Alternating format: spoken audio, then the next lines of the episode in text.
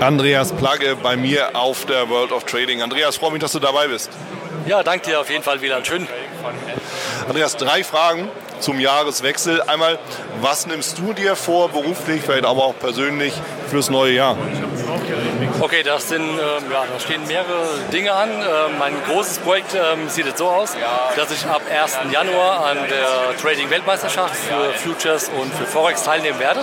Mein Ziel ist es, ähm, während dieser Weltmeisterschaft meine Angriffsplanstrategie, die APS, auf Herz und Nieren zu überprüfen und zu gucken, ähm, ja, wie kann ich vom Prinzip her in der Praxis gegen die besten Trader auf diesem Planeten halt eben ähm, ja, möglichst gut bestehen und was kann ich herausholen, wo sind so die Grenzen, ähm, ja, einfach das Ausloten und das Bestmögliche herausholen, Praxiserfahrung sammeln und nach Möglichkeit ja, den ersten Platz halt eben in beiden Kategorien ja, zu gewinnen. Wobei es mir logischerweise klar ist, dass das hängt von vielen Komponenten ab und ähm, ob es so weit kommen wird, das muss halt die Praxis dann eben zeigen. Aber ich glaube an mich und bin von der Seite her gesehen ja, sehr positiv, optimistisch gestimmt.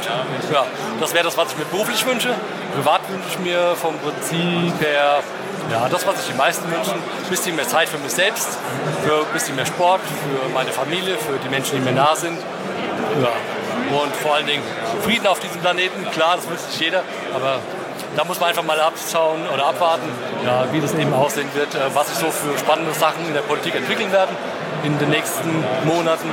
Ja, da bin ich ganz, ganz offen und nehme die Dinge so, wie sie kommen. Klasse, hört sich spannend an, wünsche auf jeden Fall viel Erfolg gerade auch bei der Meisterschaft, der Rest passt ja eh, davon gehe ich mal aus. Jetzt hast du natürlich schon gesagt, also das ganze politische Thema, man weiß es ja nie so richtig. Wie siehst du denn das Ganze für das nächste Jahr in den Märkten? Das ähm, ist ein bisschen schwer zu sagen. Ich bin, äh, Wieland, rein ähm, im Daytrading-Bereich unterwegs. Das heißt, ich bilde mir keine feste Meinung äh, darüber, wo der DAX oder äh, Dow Jones oder andere Märkte ja, in einem Monat oder in einem Jahr stehen werden. Ich habe immer wieder Ideen, ganz klar. Ähm, muss aber auch fairerweise dazu sagen, ähm, dass ich mit diesen Ideen auch daneben liege.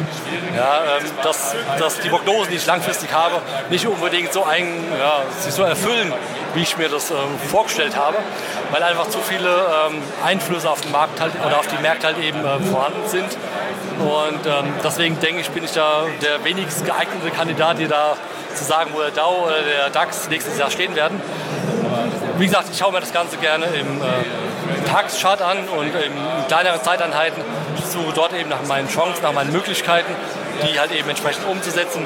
Langfristig gesehen denke ich mir, dass der Dow Jones, DAX steigen werden. Ob das jetzt im nächsten Jahr hm, der Fall sein wird oder ob nochmal ja, Einbrüche geschehen oder in welcher Größenordnung, keine Ahnung. Also da muss ich mich wirklich überraschen lassen. Also im Grundsatz positiv gestimmt, mittelfristig, man weiß es nicht, kurzfristig lässt du dich immer überraschen, schaust, was du daraus so machst und nutzt, nutzt da eben deine Chancen und suchst da eben auch die Gelegenheiten. Ja, genau. Ja, wunderbar. Unter dem Aspekt, was ist so deine Empfehlung fürs kommende Jahr für Trader und oder auch vielleicht für Anleger?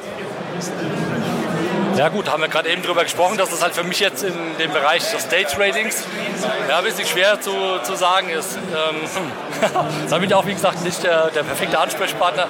Ähm, ich würde sagen, wichtig ist, sich auch immer ähm, bei den eigenen Prognosen ja, mehrere Quellen ähm, anzuschauen und ich persönlich mache es in erster Linie so, dass ich all das, was ich in der Börse umsetze, per Charttechnik validiere und schaue, passt das Ganze, was ich mir jetzt vorstelle, in das größere Bild rein. Ja, und äh, dass da also keine, dass das sozusagen keine Wette gegen den Trend ist. Das ist für mich immer ein ganz wichtiges ähm, Kriterium. Und diesen Tipp kann ich weitergeben. Alle anderen Tipps, Prognosen, da tue ich mir wirklich schwer damit. Okay, wunderbar, Andreas. Vielen Dank. Ja, gern dir, Wieland. Das war's auch schon wieder hier im Torero Trader Insights Podcast. Ich freue mich, dass du dabei warst und ich wünsche dir natürlich viel Erfolg bei der Umsetzung der Impulse. Denn äh, wenn wir über Impulse sprechen, dann heißt es natürlich auch für dich, dass du überlegen musst, wie kann ich das in meine persönliche Praxis am besten auch umsetzen, adaptieren und dabei halt eben alles Gute, viel Erfolg. Wenn dir der Podcast gefällt, dann teile ihn auf jeden Fall mit deinen Freunden, Bekannten und all denen, von denen du weißt, dass sie sich für Börsenhandel und Trading interessieren. Hinterlass mir gerne auch eine Bewertung oder schick mir eine E-Mail, wenn du mit mir in Kontakt treten möchtest. Folge mir auf Facebook und vergiss nicht den Newsletter zu abonnieren der Torero Trader School, um eben immer auf dem aktuellen Stand der Dinge zu sein, was Veranstaltungen, Ausbildung, Schulung, Vorträge oder auch neue Artikel angeht. In dem Sinne freue ich mich aufs nächste Mal gemeinsam mit dir, wünsche dir viel Erfolg, alles Gute, bis zum nächsten Mal bei Torero Trader Insights, dein Wieland Alt.